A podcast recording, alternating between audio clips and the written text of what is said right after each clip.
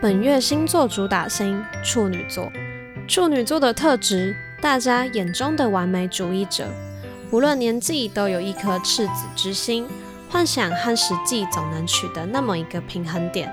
小小的缺点就是坚持完美会带给伙伴和自己不小的压力啦。听完本集的处女座企业家红梅文创创办人陈天顺 Ben，除了感受到他的星座特质之外，我觉得他也拥有射手座的大胆冒险和双鱼座的艺术特质。让我们一起听《转吧创梦大叔十二星座企业家处女座篇》。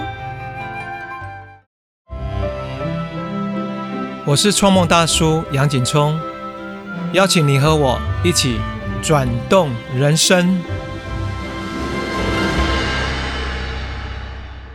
大家好，今天的来宾是我认识五十年的国中同学，在学校的时候，我们一起参加管乐社，吹小喇叭，所以培养了对音乐的兴趣。后来我走向音乐，创办了蜂巢。而他走入了科技产业，成为非常杰出的 CEO。事业成功之后，这几年他以科技人回到家乡，成为新竹的艺术文化推手。不仅深耕艺文，更透过或者品牌串起新竹的美。让我们热烈欢迎红梅文创创办人，也是我的老同学陈天顺 Ben。哎，杨聪。啊，还有各位观众，大家好。Ben，我们在聊这个这几年你做的那个很棒的这个或者文创哈，是是不是应该先来聊聊说，我们国中毕业之后啊，好像很少联络哈，嗯，有将近四十年失联了嘛哈，是。那你要聊聊你这四十年在做些什么？国中之后，对，呃，我的求学路没有像你那么顺遂，高中、大学这样子一路上来，对。我在国中毕业，没有考到这个第一第一志愿新竹省中，我就走进了技职学校。嗯，我念的专科，专科。对，然后开始工作，但是后来觉得呃学士上面还是需要再精进，所以我后来又去念了呃台科大二技。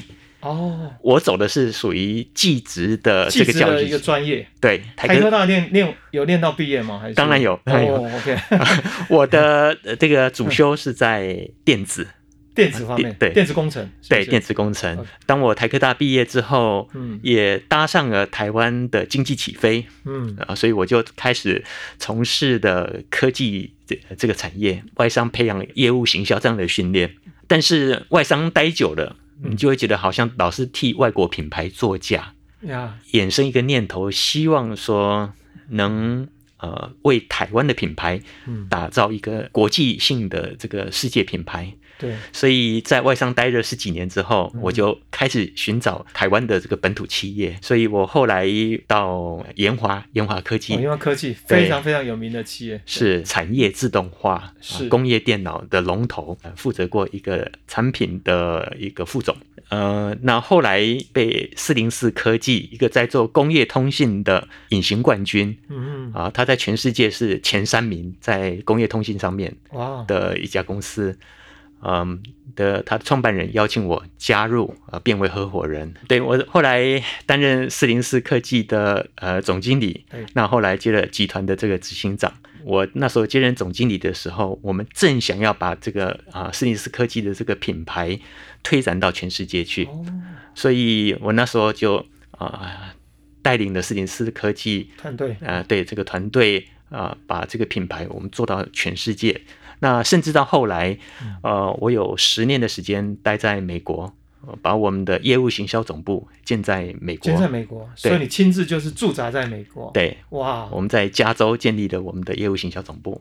后来我们就转型变成一个集体，是，就是我们几个合伙人是共同来带领四零四科技。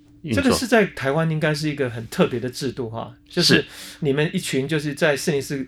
科技的合伙人，然后大概在经过了一定的历程，可能是八年或十年，你们慢慢就会，呃，用团队的方式协助年轻一代来接棒。是，那你们就退到幕后。对，哦，哇，这个这个这个很不容易啊。是，我想这个也是我们创办人呃有智慧的地方，就是说我们事实上要学习着怎么去做世代交替，对，怎么样子把。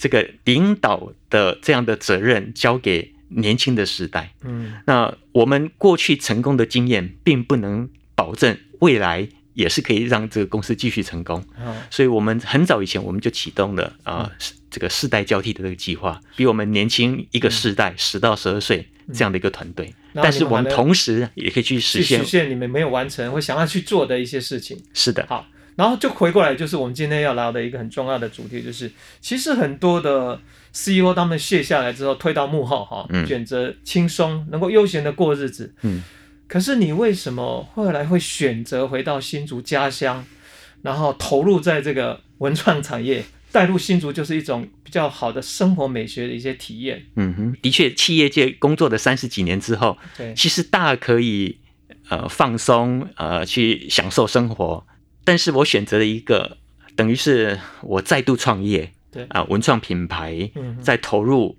呃在一个一个企业的经营里面，呃其实这个跟我的成长也有很大的关系，就好像洋葱，我们都是在新竹香山的一个乡下长大的，对。我的父母亲也是农夫，对，我父亲啊、他一生就做做过那个工作，就是种田。种田，嗯我们家有一甲多的田地，印象很深刻的就是是在冬天，呃，嗯农历过年的时候，我父亲就会把我们家仅有的这个物资，就是白米，他会拿出一千斤的白米来呃帮助这些比较贫困的家庭。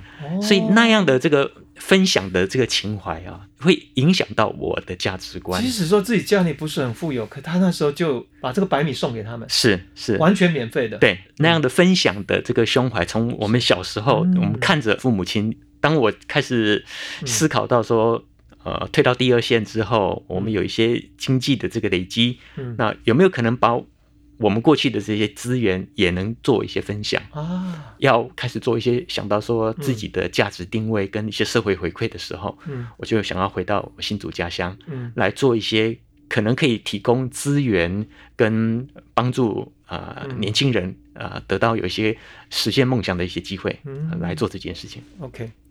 那其实，其实，在更早之前，在你创立或者或者品牌投入文创之前，事实上已经有一个呃为父亲成立的红梅教育基金会嘛。是它成立的时间是在两千零八年的时候，哦很早哎，对，零八年。然后，可是，在二零一三年将红梅教育基金会转型为红梅文化艺术基金会嘛。嗯，为什么会做这样的改变？提供一种什么样的资源跟帮助？对，刚刚洋葱讲到的就是两千零八年的时候，我就用我父母亲的名字，嗯呃，来成立教育基金会，叫红梅教育基金会。嗯。那时候我们的帮助的对象是以新住民的第二代的教育资源提供，因为新住民他们很多都是属于比较弱势。的家庭，那时候我们就想说嗯，能提供一些教育资源或课后辅导或才艺方面的这样的资源，奖学金也包括。是嗯是。嗯。那做了五年之后，嗯我们后来也看到了啊、政府的呃资源也开始投入到这一块。是。那我们作为一个嗯。私人的这个基金会，尽量不要跟政府的呃资源资源重重叠。嗯。那那个时候啊、呃我们也认识了很多的一些做艺术的创作者，嗯。在他们还没有成名之前，其实他们很辛苦，嗯。呃，就是他们又要做创作嗯，但是又要维持他们的生活所需。嗯。有时候这两个创作跟生活，他们没有办法兼顾，是所以有时候为了要生活，就要去打工，要要去去赚钱，但是常常牺牲了他的创作的时间。嗯所以那个时候，呃，我们就在想说，有没有可能我们这个基金会转型变成一个文化艺术基金会，来支持跟陪伴这些艺术创作者，是让他们可以在创作的时候有资源来提供给他们，然后陪伴他们在做一个艺术的创作这条路上面持续的往前走。嗯所以就在二零一三年的时候，我们就从教育基金会转型变成一个文化艺术基金会。可不可以简单来说一下艺术基金会提供了什么样的一些帮助，或是做了一些哪些事情？呃，我们的艺术基金会，我们有一个叫做红梅新人奖。嗯那红梅新人奖，我们是嗯每一年举办，然后评选呃五位的艺术创作者跟五位艺术评论者，嗯。然后每年就选出这十位的这个新新秀，就是第一年我们用他的创作的计划来评选，嗯，那第二年我们给他创作的基金，然后请请这个呃老师跟他们做对谈，让他们在创作的过程里面有人可以陪伴他们。啊，我们也带他们做旅游见学，有时候是国内，有时候是国外，嗯，呃，让他们有期中、期末跟老师的这个对谈。那他们在这一年一直在做创作的部分。那第三年为这些得奖者他们办这些画展、印画册。所以我们每一年都会陪伴接下来的两年。第一年评审，那在后面的两年又陪伴了他们，包括带入师资或者包括见习。对。那最后有一个成果展这样子。是。是我们每一届都是用三年的时间来陪伴，是，所以他一直 rolling 这样子，我们已经办了九届了，是，呃，也陪伴了七十几位的这个艺术家跟艺评家，也因为这样子，我们在二零二一年的时候得到了文化部的文心奖，它有一个特别奖，就是在人才培育的部分，OK，呃，这个奖在呃，我们觉得是还蛮难得的，就是在整个大新竹地区只有台积电。呃，文教基金会跟我们红梅文呃文化艺术基金会得到过这个文心奖的人才的培育奖，这个经历真的很棒哈。那我们先休息一下，喝一口水，我们听首音乐，待会再开始。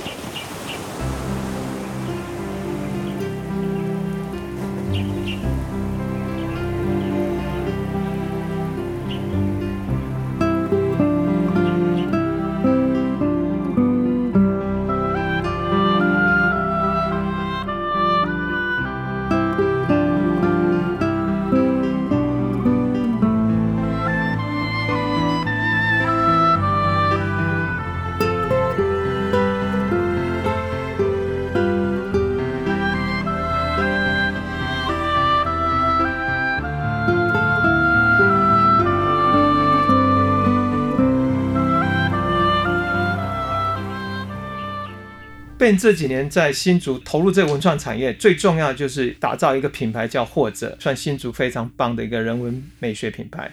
那这个品牌的诞生其实很有趣，它是和二零一五年陪伴红梅新人奖带新人到国外去参展哈旅程是有关系的。你在这一趟旅行是受到什么样一个日本文化的一个冲击和启发，所以才会开始你的所谓的或者品牌的文创之旅？是。呃，洋葱那一那一次的这个日本见学之旅，我们还一起去。对，你要你要约说，哎，要不要跟我们一起去？啊，我这个人又爱玩，我就说好啊。嗯，哎，当然最最吸引你是因为要去参加他们的那个月后七友大地艺术季啊。对对对对对，在那次的这个过程里面，其实是一个非常重要的一个观念上的一个转折。对，我们看到了策展人北川富朗啊，对，他怎么样子用艺术介入社区，是把。年轻人召唤回来，对，也把观光客能吸引到一个偏乡，是。带动了一个偏乡的呃文化艺术的水平也好，带来经济的支持。是。那用这种呃文化艺术去繁荣呃一个地区，地区，那同时也召唤年轻人返乡去呃创作或就业。那样的那样的冲击对我来讲是啊，我觉得是非常棒的一次的旅行。我们台湾有一个艺术家也参与了，林世农老师也到他的那个他的策展的那个地方哈，就在那个森林里面，好像是不是在稻田？我有印象展，我觉得很棒，是不是说在什么室内，而是分散在有没有他们的社区的不同地方场景做结合？它就是叫大地艺术季，是透过装置。透过一些艺术的创作啊，不管是用表演或者是这个实际的这个实体的创作，跟在地的居民产生互动，那个影响不只是创作者，是对在地居民也是一个呃很大的一个一个涵养跟冲击。对对对，这个部分我自己也很感动啊，说艺术家都愿意投入回到这个所谓的这个一个偏远的乡镇，他们同时也把他们的居民的光荣感。提升上来，上来，还有基米也被邀请啊，是。做一个好像车厢，车厢，对对对，倍感光荣嘛，就台湾艺术家也被邀请这样。哦，当然后来你还记不记得我们去参观的这个鸟屋书店，在那个过程里面，就你先去了，你跟我讲说，哎，我我们也你们应当要去看一下，就是人家怎么样子经营这样的一个 一个书店。后来我也是带着这些艺术家。去找这个鸟屋书店。就我们搭地铁去戴冠山，一下火车呃这个地铁走了十几分钟，迷路了，迷路。哎，就找不到这个 鸟屋书店，我们就只好问路。但问路我们不不懂得日语怎么讲嘛？那时候鸟屋书店叫 Tsutaya，我们也不知道，我们只知道它是一个 bookstore。我们在问路的时候用英文问了这个关键字 bookstore，这个日本女子。他马上心领神会，我们需要找的是一家书店。嗯，所以在大太阳下，他带我们走了十几分钟，哇，找到的鸟屋书店。OK，所以在那个过程里面，嗯，呃，我就衍生了，嗯，呃，从月后期有大地艺术季，嗯，一直到我们找到的这个鸟屋书店，在寻路的过程里面，嗯，体会到文化艺术对于在地居民的光荣感，它的那种。那那种提升，以及对于一个旅行者吸引力，这个刺激了我想要打造一个呃文创的一个品牌，嗯，让在地人感到骄傲，嗯旅行者憧憬啊，这个观念就是在那一次的旅行里面延伸的，延伸的。所以在你有这样的一个酝酿跟思考之后，嗯，你回到新竹的老家，嗯，然后你就开始去实现它在我们的客家客家文化园区。啊，客家文化园区新瓦屋。然后你竟然做一件就大家觉得不可思议的事情，是开书店。对，我们是二零一六年对。开始跟新竹县的文化局谈 OT 这个空间，我们花了将近八个月的时间整修这个空间，然后在二零一七年的五月，这个书店呃开始营运。不只是做书店，所以你开始有把在鸟屋书店哈，嗯，说看到他们的复合式经营的一些方向有带进来，是，所以你做了一些什么？除了书店之外，呃，我们希望其实是想要推广无感的阅读，眼耳鼻舌身意来阅读生活，嗯，所以包含去品尝一道菜，是。一杯咖啡。用手去触摸一些工艺品，对，它都是像阅读书籍一样，嗯，来让我们的生活的呃美学品味提升。所以，我们这个书店。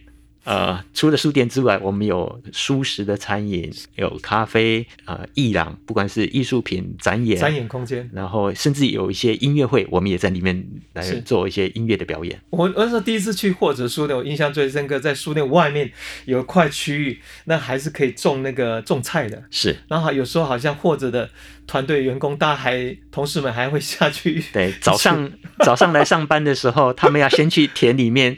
种菜浇水，那也是一种体验。OK，人家是做这个或者说已经不容易了，结果你在二零一九年在新竹的旧城区有买下了一栋六十年老宅，把它做整个转化成变成一个新竹在地一个很特别的，就或者公益橱窗。是这个要不要聊一下？其实，在从二零一七年五月我们开的从第一家书店跟舒适餐厅之后。在过去这五年来啊，今年二零二二年，是。这五年来，我们已经修了六栋的老房子。六栋，对，哇，那六栋的老房子里面，我们嗯。啊放进了有八种不同的内容，文化内容。所以，我们有书店，有素食餐厅，餐厅有公益礼品店，有民宿、咖啡啊，电影院、餐酒馆。啊，还有一个食物料理美术馆，在今年呃十月，我们预计会开放。这每一个空间我都觉得很精彩。那或者橱窗这个工艺橱窗，它的特色跟它的空间，你想传达的是什么？是或者工艺橱窗，它是一个六十几年的老房子，呈现的是在民国四十多年战后的时候，它的那个时代的呃建筑风格跟特色，呃，它是。呃，有一点日式街屋的这个风格，嗯，呃，但在那个街屋的风格里面，又呃包含了很多的呃建筑的工艺在里面，不管是洗石子、磨石子、快木窗啊，那但是现在这些东西其实都面临到一些传承跟现代生活脱节的问题。是，那我们在思考说要活化这栋房子的。呃的内容的时候，我们就想到说，有没有一个这个这个空间，我们可以用来把台湾一些美好的一些传统工艺，啊，来谈它的不管在材质、工法、应用，尤其是在生活现代生活上面，嗯，怎么样子让它可以结合呃设计师的美感设计，嗯，来跟现代生活结合在一起，嗯嗯，所以呃，我们就特别用这栋这栋房子来谈台湾美好的工艺。OK，然后做的这个。还没有停下来，继续往下。对，你又做了刚刚讲的第三，比如第三个老屋，那是做或者文旅，对不对？哎，对。好，来聊一下。我们就是我们后来发现说，呃，刚刚讲我们的愿景是希望让在地人骄傲，旅行者憧憬。对。那我们当然是希望能让外地人能呃旅行到新竹来，嗯啊，但是它不是只是蜻蜓点水。在庙口吃一碗霸丸就离开。对，我们希望他能有一个地方，他可以住下来，地方的深度的体验跟认识。是，所以我们就开始在想说，哎，有没有可能我们找一个老屋，然后把它改装成民宿，让这些旅行者他可以住停留二十四个小时或三天两夜，然后我们带他们去看新竹的美食，是。啊，宗教建筑。百年老店变成我们叫或者风旅，风旅。对，新竹就是春风，哎对，就是 风有名。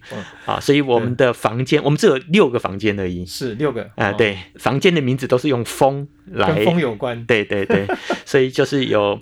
吹海风，啊，有穿城风啊，然后风一路旅行，沿着溪谷，它就有溪谷风，然后经过溪谷的这个平原会有倒浪风，倒浪风，对，然后一直到很美，哎，到山山上它就有山棱风，所以就一路的跟着风来旅行。是，那我们在我们的这个呃民宿里面，每个房间里面，它的不管颜色、味道，还有我们选的书。都会跟这个主题有相关啊，所以他到我们的民宿来啊住的时候，他等于是来新竹做了一趟的这个呃深刻的一个体验。包括其实有一个很精彩，你做了一个餐酒馆，这个部分要不要介绍一下？呃，事实上是这样子，我一二楼是呃咖啡轻食的一个空间，那当然在三四楼的空间里面，我们有特别设了一个客厅。啊，那客厅在这个地方可以跟朋友呃互相的交流。嗯嗯我们都是这个在国中时代，我们都很喜欢音乐。对，我在那个那个客厅里面，我还把我在美国收藏收藏的这些黑胶唱片啊，在那个地方可以呈现，然后大家可以在那边听。哇，那那个会让时间会慢下来，是享受那个氛围。对，一层有一个空间，就是让大家有一个共享厨房。大家也可以去那个地方买一些食物，在那个地方可以自己料理，可以跟朋友一起分享。哇！我们希望创造呃空间，让大家可以在这边呃旅行的时候会碰到一些奇特的人。是啊，那在这个在这个过程里面，大家就会有不同的这个火花。火花也可以认识，也可以对话哈，让这趟旅行好像除了在地的连接，跟人的连接。是。那刚刚被我们聊到那么多的空间哈，其实这个建构方式，你称它为。好，分散式的美术馆。是。那这样是一个什么样的概念？你要不要来说一下？日本约后期有大地艺术季，那个时候跟着这个游览车，嗯，一个地方一个地方，不像是我们一般传统的，在一个集中在一个地区，对，一个白盒子啊，你去看里面的展览，它基本上是一个类似像无墙美术馆，或者是一个生活的美术馆，living museum 是可以在当中散步的。或者是你透过移动的方式去看，呃，美学的空间也好，或者它里面的内容，呃，我希望就是说，在大新竹四十四个乡市镇，在十年之内，我们建十个这样的呃人物美学空间，嗯，有透过无感阅读的方式来呈现它的内容，所以在地的居民或旅行者，有时候是骑着摩托车或者散步。都可以到这些空间，是。那它就是用分散式的这个方式来呈现，是。啊，这个是我们希望在大新竹地区呃来呈现这样的 living museum 的概念。我觉得很好啊，就想到说，如果今天未来有人要到新竹旅行，他可能是两天一夜哈，那有一天好好的住文旅哈，然后到书店逛，然后之后到公益橱窗、分散美术馆，他可以悠闲的散步，同时又可以享受整个新竹在地的人文情怀。当然，它也不一定是只有在我们或者的空间，还有其他的，其他我们串联的工艺家啦，或者是一些呃，像有机对。的一些小农我们也透过跟他们的这个串联，让这一次的旅行它就会变得更立体化，哦，更丰富。是，好，我们这一段是聊得非常精彩，我们真的休息一下，来听一首音乐。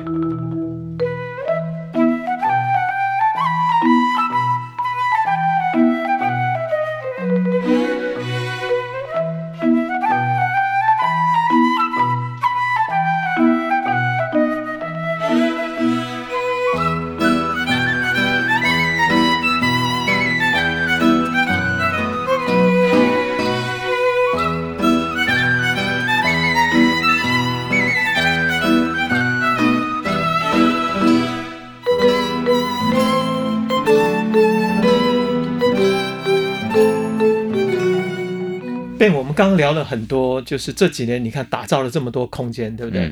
那有一个东西我就很好奇，说其实你过去的职场经验是在科技业，那科技业它有它的一个专业哈，或者我们讲的就是所谓的 business model。嗯，那你现在转换跑道，成为地方创生的一个幕后的推手，那所谓的我们就叫做文创产业了。其实它跟科技产业是非常非常不一样的。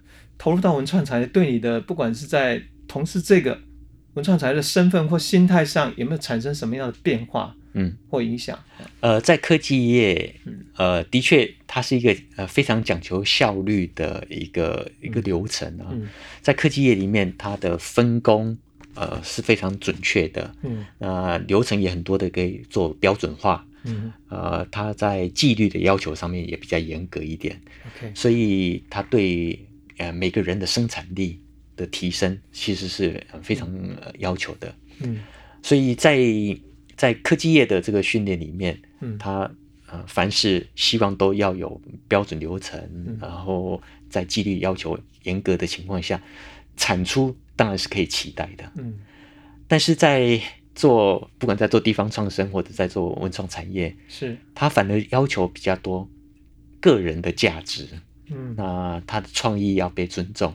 所以反而他比较没办法要求标准化，那很多的纪律的要求可能要要比较有弹性。是，所以这个在刚开始的时候，的确很大的冲突，的确会有很大冲突。嗯，包含我在带这个团队的时候，嗯。哦，我如果用科技业的这个要求的话，大家的反弹就很大，包含上下班时间要不要规定啊？那要假设要给弹性，要给他多大的弹性？是。那还有，当我在呃开始要看财务报表的时候，嗯，我不能用科技业的那一个生产力的那个标准来要求这个文创产业。是。所以刚开始的时候，的确。是有一段的磨合跟学习，是。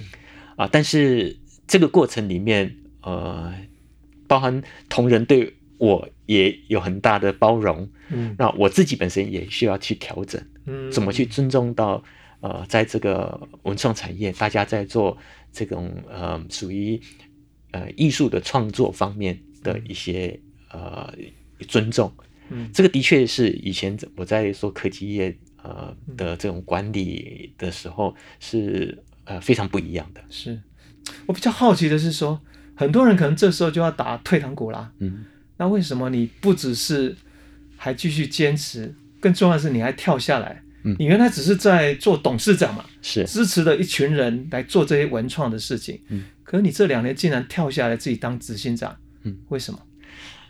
这个时候那个信念是非常重要的。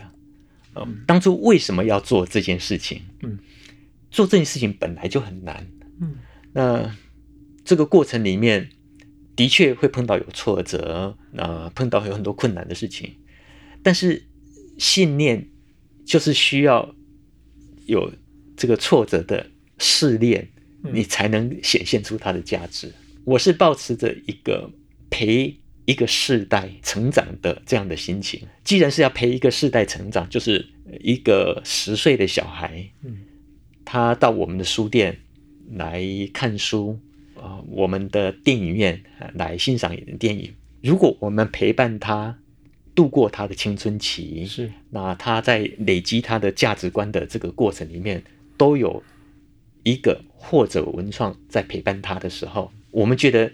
我们的价值就呈现在这个时间的累积。我们可能会用五年十年的角度来观看，说你的付出跟获得，嗯，他就不会只是在看这些数字的报表，是，而是它产产生的这个价值是对啊我们的这个文化的消费者，他们来这边体验，对他长期的影响是什么？你会觉得这些这个是值得走下去的一条路，嗯啊，当然我很幸运的是，呃，我在科技产业里面，嗯，累积足够的经济支持，让我去实现这个梦想，嗯啊，如果不是四零四科技呃这个经济的支持上面坚持的话，痛苦指数更高。那我们就回过来看说，其实这几年透过红梅文创或或者品牌的一个推动跟努力嘛，那个传递的那个分享跟价值有渐渐的扩散开来。有得到一些初步的结果啊、呃，大部分会有听到呃，到我们的营运的据点来呃做一些体验，或者是去做一些参观。呃，大型的政府的一些案子的时候，我们都会被邀请去参与在地团队的角色的扮演。但是说很大的进展的成果，呃，倒也未必，它需要很长的时间哈，呃，才能在。整个生活形态上面做一些改变，所以你自己定义会不会现在还在发芽跟启蒙的阶段？对，它可能还需要很长的一段时间的陪伴，嗯，才能够打造我们讲的生活文化。是，你看看蜂巢努力了三十几年，三十多年，对，现在看到有一些成果，是，但是这个也是花了三十几年。但是我们觉得说，在接下来的五年、十年，我们怎么样子文化的程度可以做得更深入一点？呃，我们的消费者的这个互动可以做得更深入，嗯、这个是我们接下来要努力的地方。嗯，那你自己怎么看？那在五年后的那个光景，看到或者品牌它在新竹的扮演的一个角色？嗯，重点就是说，我们不是只是啊画地自限，只有在新竹，嗯、我们希望把新竹当做是一个平台。嗯，但是我们在未来的几年，我们会啊透过呃合作的计划、资源的交流。然后让更多在我们这个产业里面，呃的一些同业，呃，在都有一些共同的这个目标可以去去达成。嗯，其实我在推展蜂巢有感觉说，做的越在地，越能够凸显出我们在国际上的可能性。是，别人才会去欣赏哦，你的东西的东西的质地跟感动是什么？是，我觉得这个东西我们应该要互相共勉。然后最后想问，变对新竹市啊，因为我们毕竟都是在生长在新竹啊。刚刚我们私下聊，你几乎一个礼拜大概应该几乎大部分时间都在新竹，百分之八九十在新竹。对啊，那你对新竹我们这样的一个小时候生长都市的变化可以分享？是新竹过去这几十年来，其实受惠于嗯呃科学园区嗯的这个设立。所以以新竹人家讲说，它是一个三高一低的这个这个城市。三高一低，对，三高，三高就是高血压的高，没有。三高就是知识水准高，知识水准高，出生率高，收入高。收入哦，收入没话说。对，那一低 平均年龄低，一个非常有活力的城市。嗯啊，但是过去大家感觉到新竹是一个科技城，嗯，但是忽略到它有。呃，相对的很丰厚的文化底蕴，嗯，它其实是北台湾最早开发的城市，是甚至比台北还要更早。对哦，当初在是不是清朝还是什么时代？那时候新竹就有一个叫竹站，对不对？对，竹堑城，竹堑啊，竹堑就就有这样的一个发展。对，当初的淡水厅的厅制还是设在新竹的城隍庙。哦，所以呃，新竹是建成北台湾最早开发的城市，三百多年了。哇，那但是过去呃，因为科学园区造就了很多的科技新贵，或者它的科技的形象太鲜明了，对，反而把它的文化跟风土这个部分呃盖过了。嗯，但是一个一个健康的生活形态，嗯，不是只有工作，是不是只有科技而已？是你希望达到这个科技跟人文的融合，那让新与旧在这个城市里面同时去展展现它多元的面貌。嗯，所以。在过去几年，我看到啊、在地已经有不管是政府或者我们在地的团队努力在往这个方向，让它是一个适合居住生活，它同时可以适合把小孩子抚养长大的一个城市。我觉得你这样说这个部分，让我自己自己心里都很感动，因为我们都是来自新竹，新竹可能在未来台湾的这个地区来讲，同时兼具科技，刚刚你讲人文啊。能够大放异彩。好，这一段我觉得很棒。那我们先休息一下，听一首音乐。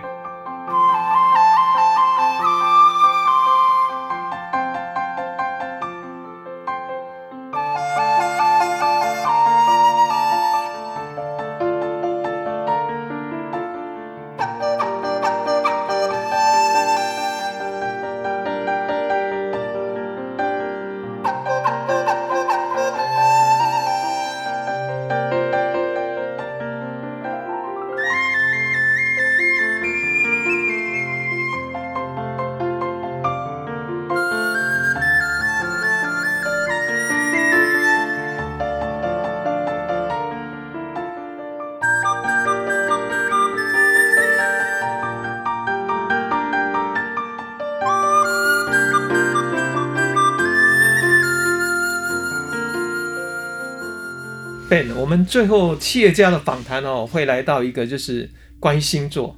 那你自己对你的星座有了解吗？呃，说实在，我对星座没有特别深刻的研究。OK，没关系。你的星座叫处女座哈。是。那我把处女座一些特点念一下，你看符不符合哈？呃，处女座的特质有丰富的知性、完美主义者，无论年纪多大，都有一颗赤子之心。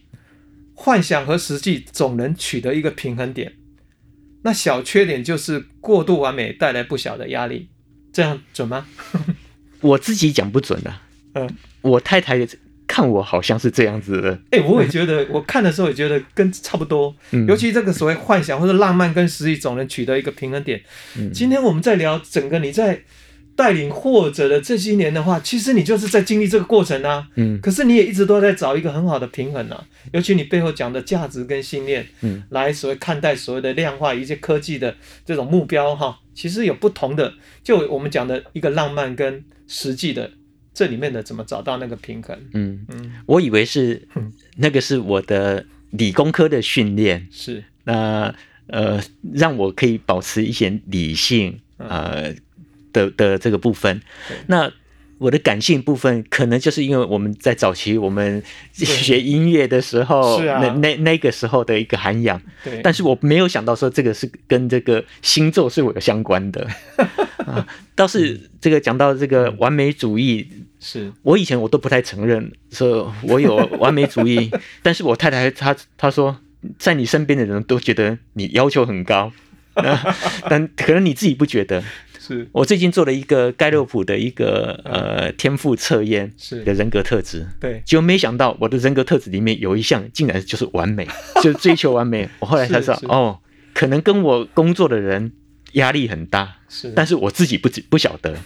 所以我要利用这个机会，跟我一起工作的人，呃，这个抱歉说，我不晓得，在我不知不觉当中给大家很多的一个压力，特别是你老婆啦。是。那聊到这，因为阳漫主义带给别人，甚至自己也会有压力，那你压力你又如何疏解呢？这么多年来，我仍然呃保持着我们对音乐的爱好，嗯，所以很多时候，呃，我我就是透过音乐的欣赏。啊，来疏解压力。是我另外有一个疏解压力的方法，就是我写日记。在书写的过程里面，当然是听着自己喜欢的音乐，嗯啊，看书、写日记，嗯啊，对自己有比较多的思考啊，这个是疏解压力的一个方法。嗯，那另外一个就是走到大自然去，我就会骑着机车到户外去。这个就你要提一下，好像。你还买了一部重机车，对不对？三不五时就骑着重机车到处去走，拍拍照。是，哎，像我呢，我我当然我也喜欢骑脚踏车什么，可是我我就没有想到重机车。可是我昨天去看那个《捍卫战士》啊，看到那个阿汤哥哈骑那个重机车，真的觉得好帅。所以你有没有聊这个重骑重机车也是你一种舒压吗？呃，应当是，就是。呃，我喜欢在台山线上面啊，这个旧的台山线上面，它两边都是山林。我骑重机不是不是飙飙车飙速度的，是很舒服的、优雅的。呃，这个 在台山线的这个山林当中，享受着阳光、空气的流动。那这个时候，把一些无形的压力慢慢的释放出来。我们今天很开心哈，跟我这位老同学，其实我们这四十多年来，我发现今天聊了这一多多小时，聊的最最丰富哈，嗯，然后也最心里话敞开的这样聊，嗯，事实上某种程度我们应该是殊途同归，都一样的在从事所谓艺术文化，而最重要的本质是我们都有一个价值跟信念，是我们要做分享。那我觉得很难得是说，从科技业能够转回来做文创，而且还亲自亲日亲为。这就是完美主义。我从你身上我也学了很多。反正我们两个一定要互相鼓舞跟打气啦。是。那我还不到八十八岁，你要跟我一样哦。带领或者文创，或是你刚刚讲的连接哈，在地资源，然后走向国际这样子。是。好，我们一起来。好。好，喜欢今天的访谈或想要更了解红梅文创对艺术文化的耕耘，都欢迎留言问卷让我知道哦。谢谢红梅文创 Ben 的来访，有机会大家不妨到新竹走一走。来一个一日或者的小旅行，体验新竹之美。我们下周见喽，拜拜，拜。